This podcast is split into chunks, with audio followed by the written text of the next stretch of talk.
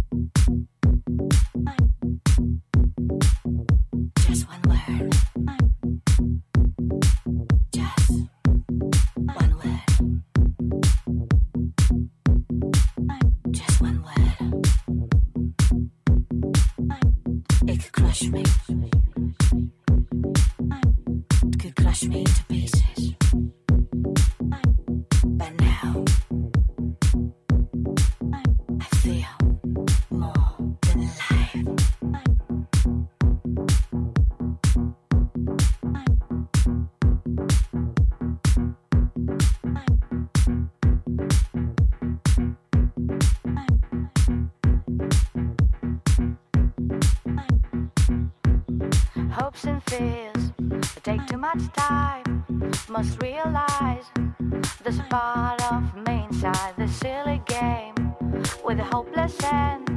Why the other part just can't restrain. It's been too long, just getting close to something real that could change my state of